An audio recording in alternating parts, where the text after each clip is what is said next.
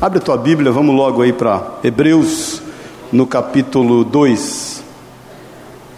Não deixe de ouvir no final do culto os avisos, tem muita novidade aí, muita coisa aí que a gente vai. Bem, Ronaldão? Olha o Jason aí, todo estaia. É. Amém? Hebreus 2, 17. Hebreus 2, 17. Acharam? Posso ler? Por isso mesmo, está meio alto o retorno aqui. Vocês estão me ouvindo bem aí? Só baixa um pouquinho o meu retorno aqui.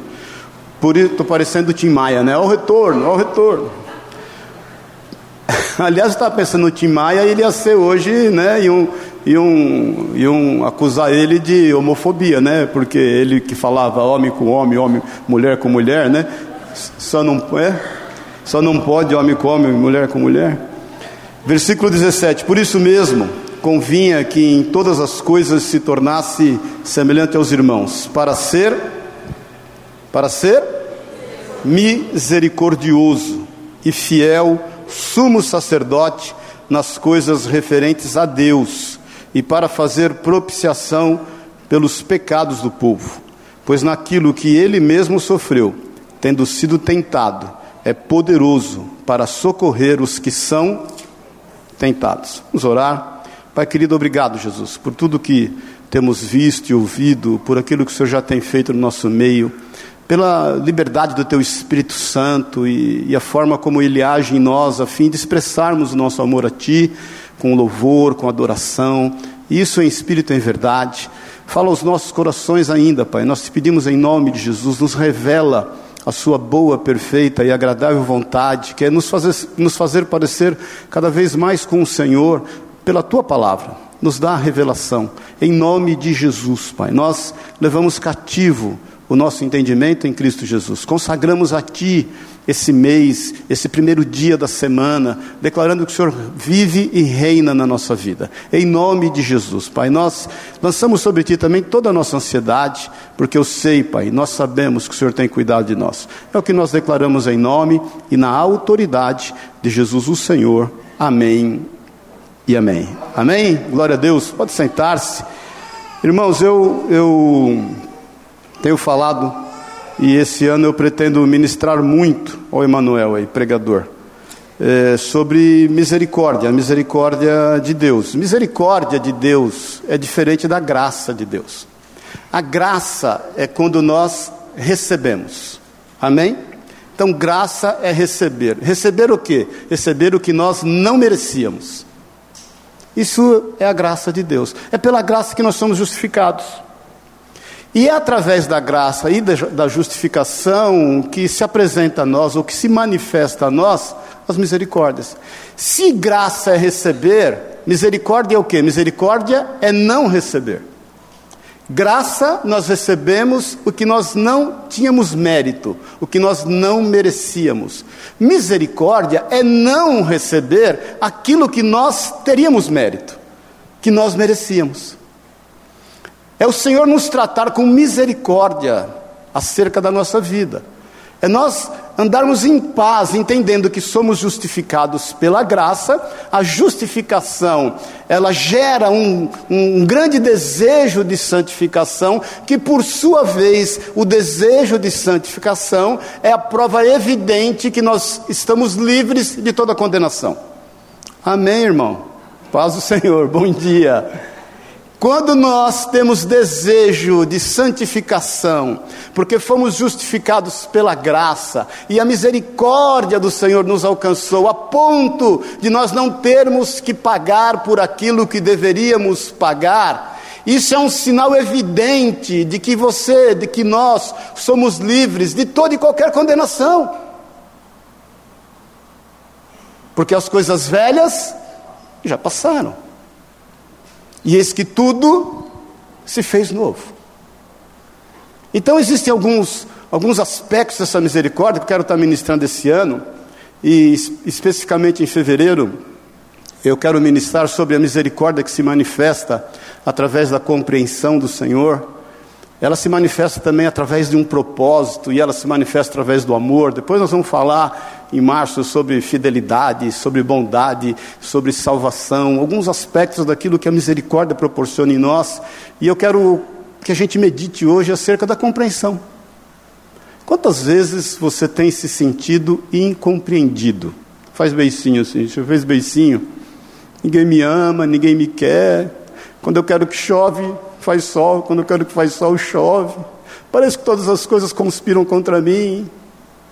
Ninguém consegue me entender, ninguém consegue suprir as minhas necessidades. Irmão, e eu vou falar sobre isso quinta-feira também. Quinta-feira você não deve faltar em nome de Jesus. Vou começar a pregar toda quinta um assunto relativo àquilo que eu estou pregando no domingo. Quinta-feira, eu já vou te dar esse aviso, você vai ver no final, eu vou pregar sobre quando você se sente injustiçado. Quem já se sentiu aqui injustiçado? Só pisca. Precisa levantar a mão para você não se expor. Se você tem dito muito constantemente, eu já disse muitas vezes, ah, isso não é justo, você não pode deixar de vir em quinta. Amém? Amém, queridos.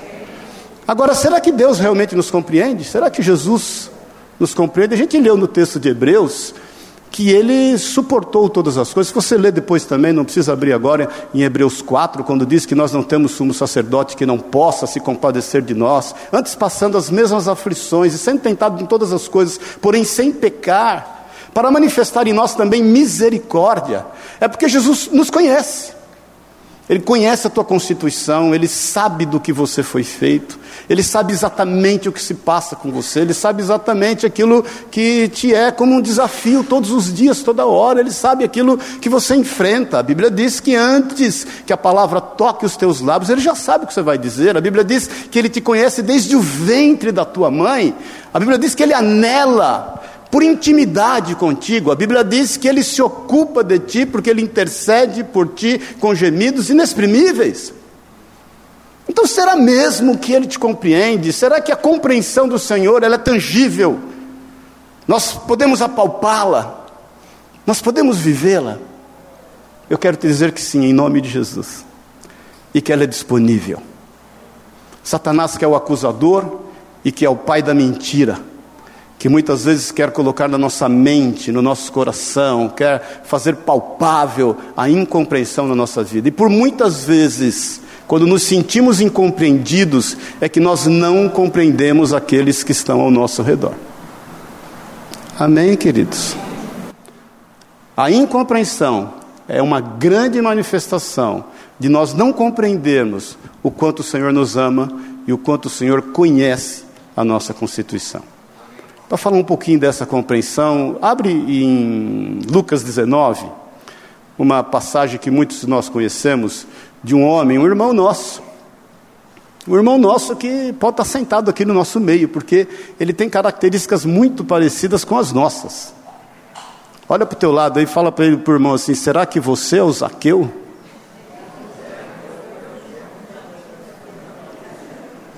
O Alfredinho já levantou a mão rápido, né? Porque é de baixa estatura. Zaqueu, querido, Zaqueu era um homem como muitos de nós. E que Jesus o compreendeu totalmente. Um homem que era incompreendido por muitas pessoas, nós vamos falar aqui rapidinho o porquê. Mas Jesus o ama. Então eu vou lendo versículo por versículo e nós vamos já dissertando para não ter que ler tudo e voltar. Mas no versículo 1 Diz assim: entrando em Jericó, atravessava Jesus a cidade. Jericó é próximo já de Jerusalém, né? É aquela cidade que foi derrotada por, por, por Josué e seu exército, né? Antes ele manda os espias para poder entrar ali na terra prometida. Então Jesus entrando, porque ele estava indo já próximo à sua última semana de vida aqui na terra, já caminhando para Jerusalém. Então ele entrando e, e, em Jericó, ele atravessava a cidade. E aí diz aqui que eis que um homem chamado Zaqueu, maioral dos publicanos e rico, procurava ver quem era Jesus, mas não podia por causa da multidão, por ser ele de pequena estatura. A primeira coisa é que Jesus compreendia Zaqueu, compreendia Zaqueu pelo seu nome, porque o nome Zaqueu quer dizer justo. O Senhor olhava para Zaqueu e entendia que havia nele um desejo de justiça. de querer fazer as coisas certas. Que havia nele, até porque os seus pais queriam isso acerca dele. Irmãos, leve a sério aquilo que você tem sonhado acerca dos seus filhos. Comece a compreender o momento pelo qual os seus filhos entraram na sua vida. Eu me lembro claramente, cada um dos meus filhos, na época que nasceram, e o que eles representavam naquele momento que eles nasceram, e o Senhor nos presenteou com eles. Leve a sério aquilo que você deseja no íntimo do teu coração para com os seus filhos, porque o Senhor leva a sério isso. O Senhor olha Zaqueu e compreende que havia ali um desejo de ser justo. Ele foi batizado com esse nome de justiça. O Senhor compreende que ele estava caminhando por veredas que de repente não davam a ele alegria e paz no seu coração. Algo precisava ser feito. É o que acontece conosco. Muitas vezes nós somos chamados, constituídos por Deus para exercer um papel no meio que nós estamos vivendo. E às vezes a gente está caminhando por algumas veredas diferentes daquela que foram planejadas, até por nossos pais, inclusive, obviamente, pelo Senhor. Isso não traz paz nos nossos corações, não traz alegria é aquele, aquele confrontamento toda hora, é aquela dificuldade, é aquela, aquela, aquela tristeza no âmago e que a gente muitas vezes não sabe de onde veio. Jesus compreende isso. E ele sabe que algo precisava ser feito. Jesus compreende também o seu trabalho. Zaqueu não tinha um trabalho fácil. Ele era maioral dos publicanos. Publicano é, o nome publicano que, quer dizer assim, cão público. Para você ter ideia de como as pessoas olhavam Zaqueu. E ele era maioral desses publicanos, ou seja, ele recebia uma comissão daquilo que os outros publicanos cobravam. E quanto mais eles defraudavam, quanto mais eles cobravam, mais eles ganhavam, que por sua vez Zaqueu também ganhava. Então o papel de Zaqueu qual era? Era chamar esses publicanos e falar o seguinte: desce a lenha, cobra o que você pensar, o que você não imagina, cobra tudo. Se o cara não tiver como pagar, toma a galinha dele, pega o saco de arroz que ele tem guardado na casa dele. Eu quero o seguinte: traz aqui tudo. O que você puder pegar, pega. Jesus olha para esse homem e compreende seu ofício. Sabe que aquilo que ele está fazendo não é da vontade dele, o Pai, de Deus, mas compreende que precisa mudar. Porque é o seguinte: Jesus, quando te compreende, ele te compreende a ponto de trazer em você uma mudança. Já te falei, o acusador é Satanás. Amém, irmãos? Jesus, ao invés de nos acusar, subiu na cruz no nosso lugar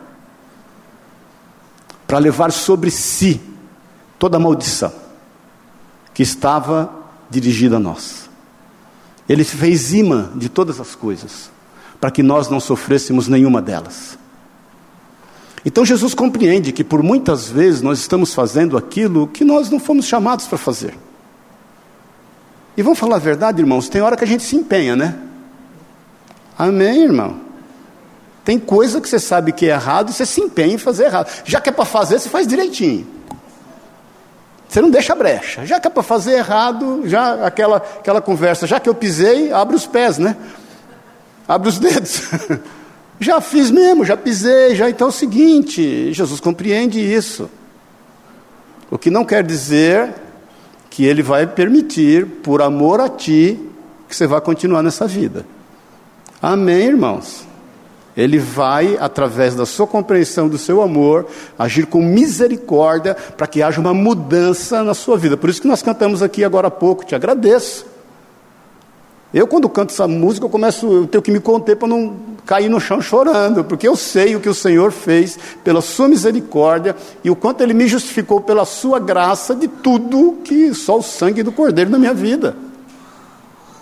Agora, ele não compreendia somente a, a, a constituição de Zaqueu e o seu ofício, ele, ele compreendia também a sua posição social, porque a Bíblia diz que Zaqueu era rico.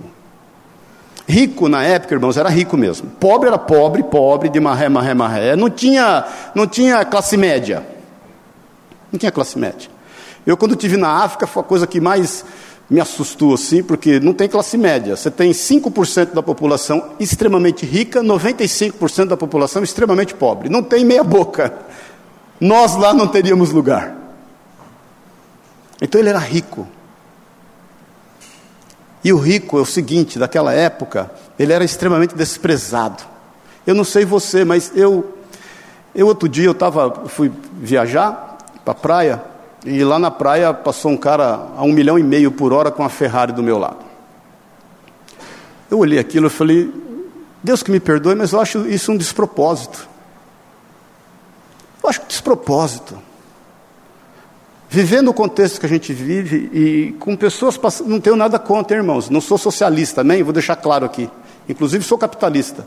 Creio nisso, creio que o capitalismo é a melhor forma de Deus agir no nosso meio. Amém? Qualquer hora a gente conversa acerca disso. Não sou socialista, mas eu creio que algumas coisas é, é um assinte, é um despropósito.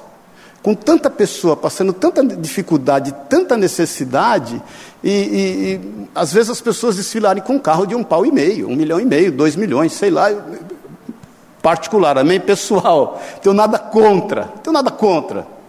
Pelo contrário, mas se hoje a gente fica meio um tanto quanto chado em relação a isso, até porque esses recursos poderiam ser mais bem distribuídos, e mais uma vez eu te lembro que eu não sou socialista. Acho até que o socialismo tem muita coisa boa, como o capitalismo tem muita coisa ruim, e que a vida consiste em ter equilíbrio, mas eh, não, via, não vejo com muitos bons olhos. Imagine naquela época que você tinha 95, 98% de pessoas torcendo contra você. Não devia ser fácil. A gente vive numa classe média, então a gente compreende um tanto quanto a pobreza, até porque muitos de nós vieram dessa situação, eu mesmo um deles, e compreende também a classe rica, a classe rica porque é, muitas vezes torna-se um alvo para alguns, mas naquele tempo, como é a questão ali da África e em muitos outros países, onde não há essa classe média, o rico é muito pouco bem compreendido.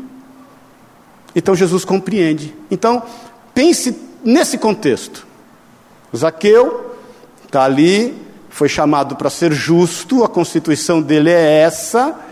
Ele é um homem, um cão público, literalmente falando, mas não é um cão público qualquer, ele era lá um, um Vamaraner lá, aquele cachorro grande, aquele que eu tive, um Bernese, né? Ele era um pitbull, ele era um cão público de pedigree. E ele ainda tinha toda uma torcida contra ele. E esse cara se depara com Jesus.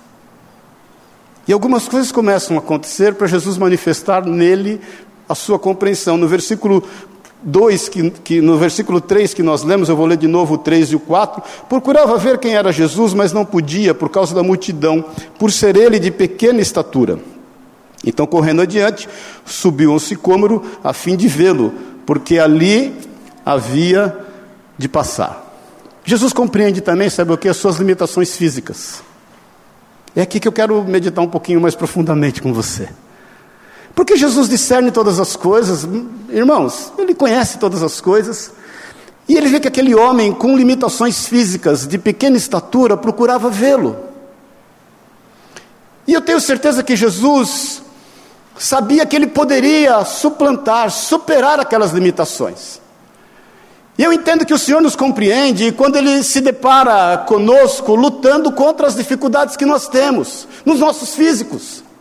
Porque existem muitas questões hormonais em nós. Irmãos, você já se viu lutando contra os seus hormônios? Paz do Senhor só pisca. Todas as idades, em todo momento. E se existe uma coisa que você vai lutar por toda a tua vida, é contra um ímpeto teu carnal. A gente se ver livre disso faz toda a diferença. Jesus compreende os nossos limites. Ele mesmo foi tentado em relação ao seu corpo. Lembra-se disso? Está em Lucas 4, está também em Marcos 1, está também em Mateus 4. Na sua tentação, e a palavra de Deus diz que ele teve fome depois de 40 dias de jejum. E Satanás se apresenta a ele e diz o que a ele? Está com fome? Ué, você não é Deus? Faz com que as pedras se transformem em pão. Quantas vezes nós somos tentados, em função dos nossos limites físicos, a se entregar de vez às nossas vontades? Eu não sei se isso já aconteceu com você essa semana, ou talvez hoje. Mas muitas vezes nós estamos passando essa, essa luta, essa dificuldade, e queremos buscar em Deus uma força para não se entregar àqueles limites que se contrapõem a nós estarmos com Jesus. Quem está entendendo, diga amém. O Espírito Santo está falando contigo. Agora da liberdade, então, o Espírito Santo, porque até que ponto nós temos resistido mesmo todas as coisas.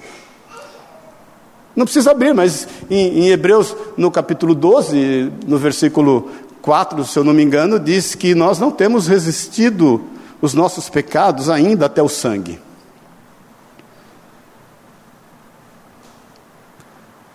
Eu sei que por muitas vezes é difícil, mas não é impossível.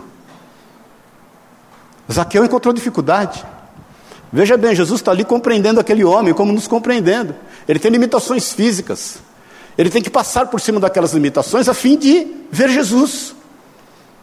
Porque por muitas vezes nós estamos querendo fazer como o Zaqueu fez por um determinado momento. Ele tenta, ele poderia ficar ali tentando. Irmãos, não flerte com a carne. Não flerte com a tentação. Tentação você foge, querido. Jó era homem justo e bom e se desviava do mal. Não fique flertando com situações na qual você quer, talvez, superar de qualquer forma. Busque em Deus uma estratégia, ele buscou. Ele, algo no coração dele o fez suplantar aquilo, e ele sai, ele, ele, ele deixa aquilo que se opunha a ele, e ele não fica dando soco em ponta de faca, ele não fica querendo insistir em algo que poderia lhe fazer derrotado.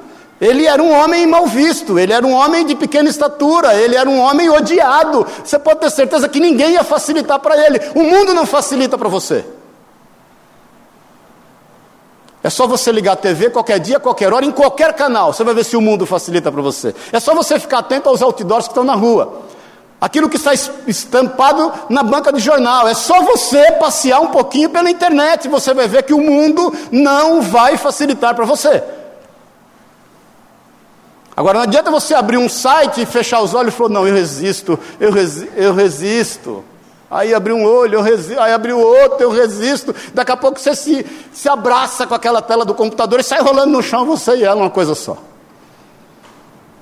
Eu desafiei alguns homens aqui algum tempo atrás para colocar uma senha no seu computador. Chama Eu Mudei. Paz do Senhor. Amém, irmãos e irmãs. Põe uma senha no teu computador escrito assim, eu mudei. Porque toda vez que você acessar qualquer coisa, você vai ter que já saber que você mudou. Eu tenho uma senha, eh, já não tenho, não tenho o menor segredo. Em casa todo mundo sabe minha senha de tudo, de celular, de Facebook, de Instagram. Instagram nem eu, às vezes eu quero lembrar, eu pergunto para eles, porque eu não sei. Mas eu uso muito uma senha que eu escrevo assim, igreja. Toda vez que eu tenho que acessar qualquer coisa na internet, eu já ponho lá igreja, que é para eu lembrar que eu tenho responsabilidade quanto a ela. Então Jesus compreendia, mas o Senhor também compreendia o esforço que ele teve de não ficar ali insistindo naquilo que poderia fazê-lo um derrotado. Ele sai de lado e vai buscar um sicômoro abençoado que estava ali. Que era uma árvore também de pequena estatura, na qual ele podia subir em cima. Então, irmãos, 1 Coríntios 10, 13 a gente fala sempre: não há tentação que venha sobre vós que não seja humana, mas Deus é fiel e abre uma porta para que por ela você escape. Sempre vai ter uma porta, sempre vai ter um sicômoro, sempre vai ter uma árvore para você se pegar nela e fugir de seja lá o que for. Então, Jesus compreendia isso. Aquele homem está ali nos mesmos caminhos que nós, e ele, quando se depara com aquela luta contra o seu corpo, Jesus sabia. Jesus, nós lemos aqui em Hebreus, o que é vencer a carne. Ele, como homem, venceu a carne. Os anjos só foram supri-lo no final de todas as coisas ali daquela tentação. E Jesus sabia disso, Jesus compreende, Jesus sabe. Olha aqui para mim um pouquinho. O quão difícil é você suplantar a tua natureza carnal. Agora Ele sabe também e te deu tudo o que você precisa para que você entenda que não é impossível.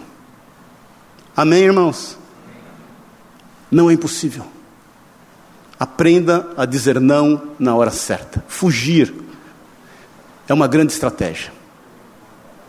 Eu, uma vez, nunca esqueço isso, há muitos anos atrás, vi uma entrevista de uma moça que era faixa preta de karatê na época, quando o karatê era, né, hoje já é, sei lá o quê. E, e aí a, a repórter falou para ela: Mas você foi assaltada, e como é que foi? Você saiu correndo? Aí ela falou assim, e a repórter falou: Você é faixa preta de karatê, você não podia ter rendido o assaltante? Ela falou: Não, muitas vezes fugir é a melhor arma de defesa.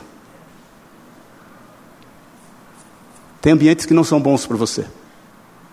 Definitivamente entenda isso. Você não vai achar coisa boa em lugar ruim. Amém? Amém. Então, irmãs, irmãs, fujam dos ex-namorados. Amém. Fuja dessas pragas. Não queira você ser evangelista dos seus ex-namorados. Oi, como você está? Tudo bem? Agora eu sou crente. Aí o raposão está pensando do outro lado, até quando? Sai fora. Chuta, chuta. Chuta isso aí que é brecha. Amém? Você também, meu irmão. Não vem você querer ser evangelista de todas as menininhas que você já pegou na vida. Não, eu preciso justificar isso, agora eu preciso trazer salvação. Você já quase levou elas para o inferno, não é você que vai levar elas para o céu. Resista, querido. Vai orar, irmão. Vai jejuar. Chuta que laço. Amém, querido. Porque você vai lá todo pomposo, não, agora sou crente, glória a Deus, aleluia, muito bom falar contigo, minha querida, amada, nobre, agora irmã, abre a tua Bíblia. Ela vai olhar para você e falar: hum, dois palitos, um sopro, não aguenta um sopro, não aguenta um cheiro de perfume, barato ainda. Então Jesus compreende. Agora, faça como Zaqueu. Pare de ficar insistindo em algumas coisas que você sabe que você vai ser derrotado. Busque uma rota alternativa no Senhor, porque você está buscando uma forma de vê-lo, de enxergá-lo. Logo em seguida, no versículo 5, quando Jesus chegou àquele lugar, olhando para cima, disse-lhe: Zaqueu, desce. De que forma? O que está na tua tradução aí? Desce. Só os vivos digam amém. Desce. Eu te pergunto: Jesus é ansioso? Hã? Você acha que tem ansiedade em Jesus? Oh, é o seguinte, depressa, vamos embora, tenho mais coisa que fazer, eu preciso ainda lá me entregar lá, ser morto, vou passar pela ignomia lá, um julgamento público lá de desonra. Vai, vai, vai, ó, próximo, Zaqueu está demorando. O que consiste essa pressa? Eu entendo que é, é, essa pressa de Jesus é a pressa em justificar e mudar a vida de Zaqueu o quanto antes possível. É exatamente esta pressa que Jesus tem a teu respeito, ao meu respeito. É, é, é necessário mudança. É necessário mudança de rota, porque nós por muitas vezes estamos indo por um caminho que não, não vai dar em nada. Eu, eu não sei você, eu detesto andar à toa. Se tem uma coisa que eu fico em lutas, é ter que fazer o mesmo caminho duas vezes. Eu fico, eu sou meio, tenho um toque em relação a isso. Vou confessar o pecado aqui, porque vocês orem para que eu seja liberto. Eu tenho um certo toque. Eu, eu por exemplo, a Sueli fica em lutas comigo, porque eu saio de casa, se eu esqueci alguma coisa, eu não volto. Hoje, por exemplo, coisa de velho, né? O que, que eu esqueci em casa? Fala para mim. Tudo que eu não podia esquecer. O que? O, o óculos. Justo eu. Irmãos, eu tenho óculos em tudo quanto é lugar. Aí saí de casa, indo para a portaria, eu vi que tinha um rapaz andando, que eu olhei, eu não sabia discernir se era um fulano que eu conheço, se não é. Quando eu olhei e não discerni, aí já estava chegando na portaria, eu falei para o senhor, nossa, esqueci meu óculos. E a tentação de não voltar e pegar? Mas não tinha jeito, porque eu não podia te ver, né? Porque eu tiro aqui, ó, eu vejo um monte embaralhado. Eu, eu sei que o Jason está ali, porque ele é bonitão lá, está todo diferente, aquele chapéu, mas o, o resto é tudo uma coisa só. A pressa do Senhor em relação à nossa vida é para que a gente não fique andando no mesmo caminho que aquele povo de Israel andou por 40 anos, num, num, num caminho que poderiam ser 15 dias. Essa é a pressa. É pressa a gente pôr no, no caminho. Jesus não é um caminho, Jesus é o caminho. que conduz à verdade e que traz a vida. Essa era a pressa. Jesus compreende todo esse contexto e fala: aqui é o seguinte, é agora. Eu quero resolver o teu lado, eu, eu, eu quero tirar do que está dentro de você te incomodando tanto hoje. Eu quero trazer mudança, não só na sua vida, mas através da tua vida. Essa é a pressa de Jesus. Jesus não está sofrendo por ansiedade. Jesus não está é, roendo as unhas no exato momento em que você procura estar com Ele. Não, Ele olha e entende que é necessário que hajam algumas mudanças imediatas na tua vida. Chega de ficar chovendo no molhado, chega de ficar andando e tendo que voltar muitas vezes num caminho que você já não precisava mais, é só separar e pensar: eu preciso ter óculos, usar óculos. Essa é a pressa. Então, na proporção em que você entende o quanto você é compreendido, compreenda o que Jesus quer fazer na tua vida. Não é por força e nem muito menos por violência, mas é pelo Espírito Santo de Deus. Ele quer imprimir um ritmo na tua vida que frutifique, para que você cresça e frutifique a 30, a 60 e a 100 por um, para que tudo quanto você semeie, você colha no mesmo ano 100 vezes mais. O Senhor quer imprimir um ritmo para que a tua vida seja uma vida produtiva. Isso é uma vida abundante. Nós passamos o ano passado inteiro falando isso. Vida abundante não é o quanto você desfruta daquilo que Deus te deu. Vida abundante é o quanto você frutifica e oferece os dons, os talentos, as capacitações que Deus te deu àqueles que estão ao teu redor. Jesus tem pressa nisso. Porque isso é que vai gerar em ti cada vez mais a certeza da paz que excede todo entendimento, que é Cristo Jesus. E a palavra de Deus continua, Jesus continua compreendendo aquele homem, ele desce a toda pressa, ele recebe o Senhor com alegria. Nós sabemos que quando nós ouvimos a voz do Senhor, começamos a discernir, suplantamos todos os desafios da nossa carne, vencemos essas tentações, e nós efetivamente começamos a andar por um caminho que o Senhor nos tem preparado, isso traz em nós o quê? Alegria. E quem tem pressa é a gente. Amém? Eu não sei você, mas quando eu me converti, eu sempre tive muita pressa. Eu quis evangelizar todos os meus amigos. Eu tinha pressa. Eu tinha uma alegria e tenho para a honra e glória do nome, por isso que eu estou com esse microfone na mão. uma alegria que eu não podia conter em mim mesmo. Eu tinha uma pressa que eu precisava estar falando desse amor, daquilo que eu tinha experimentado, da forma como ele me visitou, do como ele estava me transformando, de como eu, eu tinha o desejo, muitas vezes ainda não a prática, mas já tinha o desejo de abandonar as coisas antigas, lutava contra elas. E até hoje luto tudo isso por quê? Porque a misericórdia do Senhor se manifestou na minha vida, na tua vida, na vida de Zaqueu, imprimiu nele um ritmo novo, ele é motivado pela alegria que está no seu coração, ele desce depressa e vai preparar para que Jesus seja recebido na sua casa, porque ele tinha muito a fazer ainda naquele dia. Nós estamos terminando no versículo 8, diz assim, no versículo 7. Todos os que viram isto murmuravam, dizendo que ele se hospedara com um homem pecador.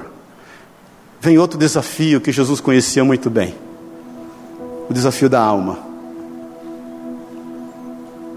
Zaqueu, quando ouve aquela murmuração, eu te pergunto: o que você faria? Gente murmurando na tua casa porque Jesus foi te visitar ali e você não era merecedor.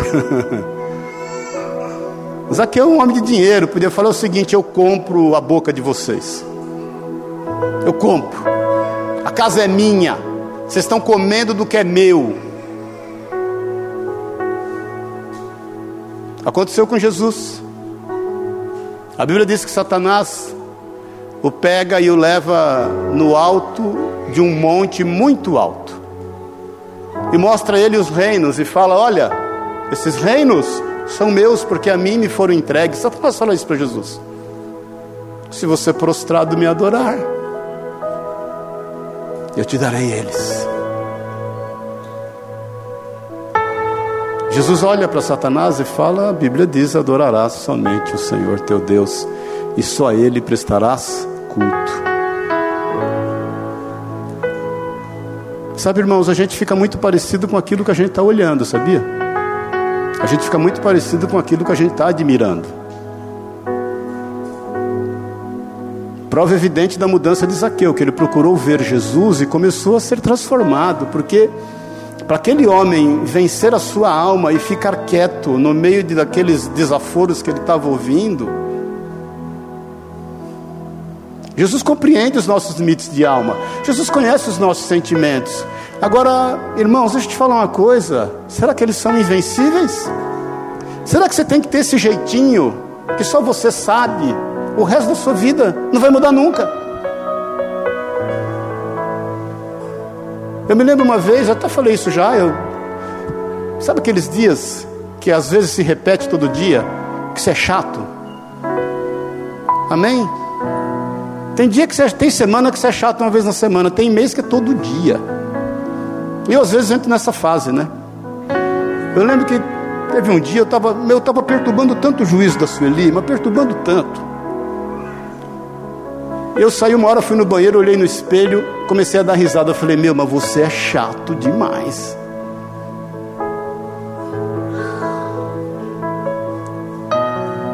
Será que a gente consegue vencer a nossa alma e simplesmente muitas vezes ouvir e calar? Ou você ainda está naquela que não leva desaforo para casa? Você tem que falar, porque você se sente injustiçado. Vou falar sobre isso quinta-feira. Isso não é justo. Eu não concordo. Está pensando o quê? Jesus compreende esse momento. Mas é exatamente esse momento que ele permite que a gente enfrenta, é, é um confronto. É quando você resolve confrontar aquilo que te afronta. Porque situações que te afrontam, que geram em você uma afronta, não é inteligente.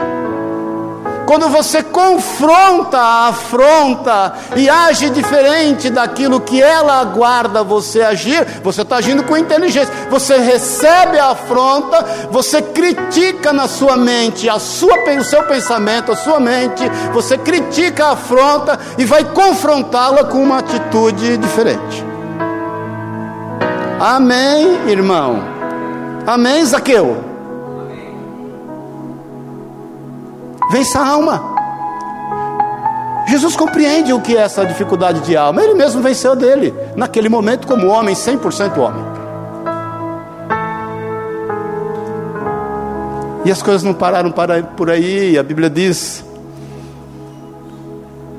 Entre mentes, Zaqueu se levantou e disse ao Senhor: Senhor, resolvo dar aos pobres metade dos meus bens, e se em alguma coisa tenho defraudado alguém, restituo quatro vezes mais. Por último, Jesus compreendeu o desejo de Zaqueu de vencer a tentação no seu espírito. Porque Jesus passou por isso, Satanás, depois que leva no alto monte alto e o tenta na sua alma com as glórias do reino, leva ele para o pináculo do templo e fala: se atira não diz lá no Salmo 91, aquele Salmo 91 que muito crente deixa aberto na, em casa, que a Bíblia fica amarelada lá. Que se alguma coisa aconteceres com você, mal nenhum te sucederá. Cita o Salmo 91. E ele tem que vencer no seu espírito para demonstrar o quanto ele crê na palavra, mas não na palavra de forma isolada, mas na palavra de forma total. O todo é feito de partes. Amém? O todo é feito de partes, mas a parte não pode ser mais importante do que o todo. Amém? Vou repetir. O todo é feito de partes, mas a parte não pode ser mais importante do que o todo. Daquela tentação. Chegou a hora de Zaqueu comprovar para quem quer que estivesse ao seu lado de que ele cria na palavra de Deus. Isso está escrito lá em, em Êxodo 22, 1. É, é a situação que Davi se depara quando Natan denuncia de forma diplomática, inclusive, o seu pecado. E quando Natan denuncia o pecado de Davi acerca daquele, daquele cordeirinho que foi tomado na parábola por um, por um, por um, um, um, um homem ali para servir é, a, a, o caixeiro viajante e, e, foi roubado do seu vizinho, Davi fala: ele tem que devolver quatro vezes mais.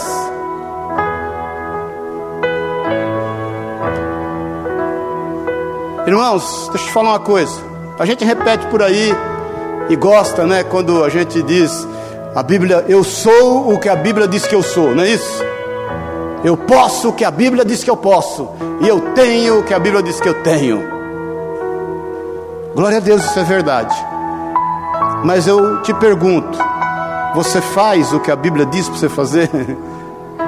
Porque eu acho muito legal a gente falar, eu sou o que a Bíblia diz que eu sou, eu tenho o que a Bíblia diz que eu tenho, eu posso o que a Bíblia diz que eu posso, mas é bom você falar, eu faço o que a Bíblia diz que eu tenho que fazer. Porque a vida com Jesus, deixa eu te falar uma coisa, olha bem para mim aqui, é, uma, é um negócio de pôr da cabeça, irmãos. A vida com Jesus é você pegar um inglês e pôr ele para dirigir no nosso trânsito, que está acostumado com a mão contrária, e aparentemente um lugar mais civilizado. Porque só Deus sabe, trânsito é o lugar do pecado de todo mundo, né?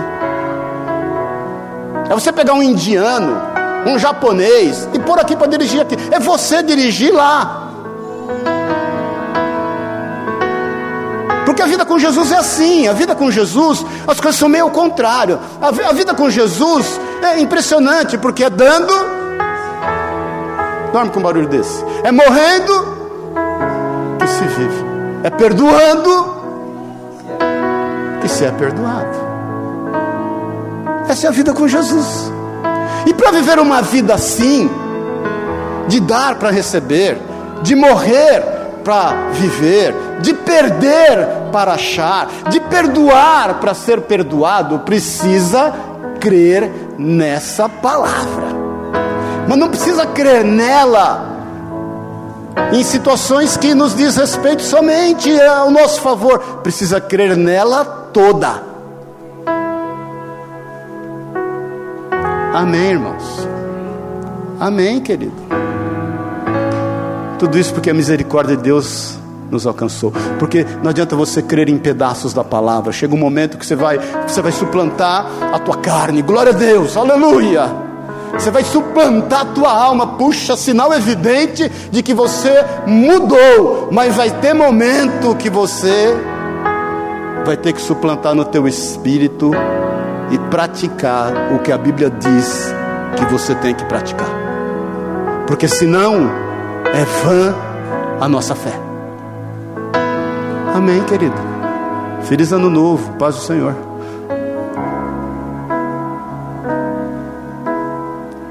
Isso é viver a misericórdia de Deus. Porque se não fosse a sua misericórdia, nós não seríamos capazes. Zaqueu, naquele momento, entende que a vida é de ponta cabeça mesmo. A vida com Jesus é de ponta cabeça. A vida com Jesus é andar na contramão, é andar de forma contrária muitas vezes. Mas existe uma paz que excede todo entendimento que toma conta da gente. Amém, querido. E mais um detalhe: Zaqueu, naquele momento, fique em paz com o seu passado. Vamos ficar de pé em nome de Jesus.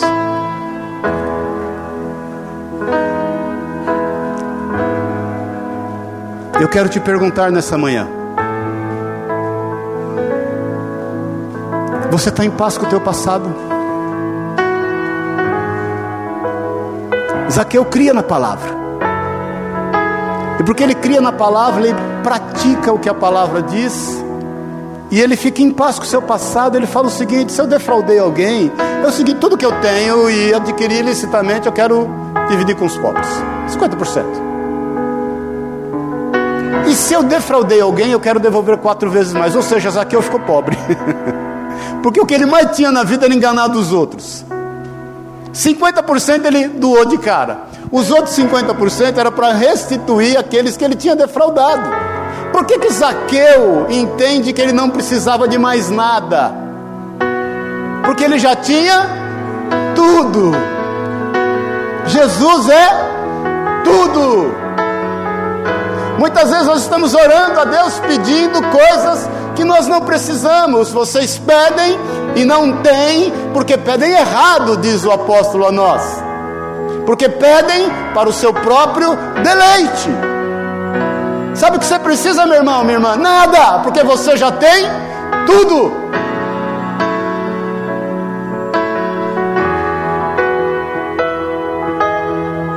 Zaqueu fica em paz com o seu passado. Tem situações, irmãos, que nós temos que agir para ficar em paz com o nosso passado. Sabe como? Pedindo perdão. Talvez o seu passado ficou ontem, três dias atrás, uma semana atrás, na virada do ano, hoje de manhã. E você tem que ir lá e falar o seguinte: me perdoa, eu quero te pedir perdão, porque eu quero ficar em paz com o meu passado. Eu quero viver o que a palavra de Deus diz para eu viver, e eu quero fazer o que a palavra de Deus diz para eu fazer. É você olhar para alguém que eventualmente você sabe que infringiu contra a vida dela. Você, você, a despeito dos motivos que você possa ter tido. Amém, irmão? Não estamos aqui questionando o motivo. Mas você olhar para esse alguém e dizer: Eu quero ficar em paz com o meu passado, me perdoa. Me perdoa. É a vida que segue. Ainda que ela olhe para você e fale: Você é um sem vergonha, ordinário, vagabundo. E, Amém, amém, amém, amém. Vou vencer a alma, vou vencer a carne, vou vencer o espírito. Mas eu te peço perdão. A misericórdia do Senhor, ela não te alcançou. Olha aqui para mim um pouquinho. Ela te atropelou. Ela passou por cima de você. E você passou a ser um nada. Ela te atropelou. E você entendeu que esse nada pode ser tudo, pode vir a ser tudo nas mãos de quem é tudo. E as coisas, elas vão mudando, elas vão transformando. É o seguinte, meu irmão, minha irmã, chegou a hora de mudar de vida. Eu creio que esse ano nós vamos viver grandes misericórdias de Deus. Creio. O Senhor falou no meu coração, é o ano da misericórdia. Pode ter certeza, agora começa a ficar em paz com o seu passado. Resolva o que tem que resolver. Vamos andar em novidade de vida, querido. Todo dia você vai ser tentado no seu corpo. Todo dia você vai ser tentado na sua alma. Quiçá todo minuto, não é todo dia, é o dia todo. Por isso que a Bíblia diz que nós temos que orar o dia todo, não é todo dia, sem cessar. Todo dia você vai ser tentado no seu espírito a ponto de crer naquilo que aqui está escrito e praticar como um todo, não como partes. Mas uma coisa é certa: Jesus conhece as suas limitações, é misericordioso e com certeza vai te fazer vencedor, porque nele, em Cristo Jesus, nós somos mais que vencedores, somos seus filhos. A salvação chegou naquela casa. Jesus é quem declara hoje, hoje, a salvação chegou nesse lugar. Graça e misericórdia caminhando de mãos dadas. Disponível a qualquer um de nós. Amém. Eu não sei o que eventualmente tem acometido a tua vida eu sei uma coisa: tudo pode mudar a partir de agora. Tudo, tudo, tudo. Tudo é possível ao que crê. Zaqueu era o maior impossível que os homens poderiam se deparar. Não há impossíveis para Deus. Não há impossíveis para Deus. Há coisas que para o homem parecem impossíveis, diz a palavra de Deus. Jesus fala, mas para Deus não há impossíveis. Então eu quero te dizer em nome de Jesus: o Senhor escolheu esta manhã para te atropelar com a sua misericórdia e te fazer um desafio. Ande em novidade de vida, porque as demais coisas serão acrescentadas. Amém? Feche os teus olhos na liberdade. Zaqueu do Senhor. Você que está aqui com o mesmo sentimento que houve em Zaqueu naquele dia. Mesmo sentimento. Nós estamos aqui todos com o mesmo sentimento, queremos ver o Senhor. Queremos contemplá-lo, queremos adorá-lo, queremos estar perto dele, sabemos dos nossos limites, sabemos muito bem das nossas falhas, sabemos muito bem aquilo que temos feito, praticado, sabemos o quanto nós nos sentimos indignos muitas vezes, mas da mesma forma que aquele olhar alcançou Zaqueu no alto daquele sicômoro, esse olhar terno, cheio de amor, de graça e de misericórdia, está sobre a tua vida, sobre a minha vida. O mesmo olhar. Esse mesmo olhar que compreende. Ele sabe exatamente quem é você, tua constituição desde o vento da tua mãe. Ele sabe o que você tem feito, a forma como você tem trabalhado e, e, e, a forma como você tem se empenhado em ganhar a vida. Ele sabe, ele, ele conhece, ele, ele, ele sabe exatamente a tua posição social, aquilo que você quer fazer da vida, onde você quer chegar, o para que você quer chegar, onde você quer chegar, ou da onde você veio. Ele te conhece, querido, ele te conhece, minha irmã, ele sabe exatamente. Ele sabe, ele te conhece. Ele sabe os teus sonhos lá no íntimo, lá no oculto. Ele sabe os teus sonhos quando você ainda nem sabia falar. Ele sabe os teus sonhos quando você começou a andar. Ele sabe, sabe os teus sonhos quando você andava e caía. Ele sabe os teus sonhos quando você começou a pensar alguma coisa na vida. Ele sabe os teus sonhos, todos eles. Ele conhece. Ele sabe o quanto você tem se deparado com dificuldades no teu físico, no teu organismo, a luta contra a tua carne, os desejos carnais. Ele conhece, ele sabe, ele compreende, ele sabe o quanto você tem lutado contra o ímpeto da tua alma, contra aquelas situações que tanto te deixam fora de si mesmo. Ele conhece, ele sabe, ele sabe o quanto você tem sido tentado a crer na Sua palavra. E hoje, nessa manhã, Ele te atropelou com a Sua misericórdia. Não tem jeito de ser diferente mais. Ele sabe que nós estamos num mundo contrário àquilo que Ele nos ensinou. Nós vamos dar e vamos receber dele. Nós vamos perder e vamos achar com Ele. Nós vamos morrer e vamos ter vida nele. Nós vamos perdoar e seremos perdoados por Ele. Então, em nome de Jesus, eu quero orar contigo.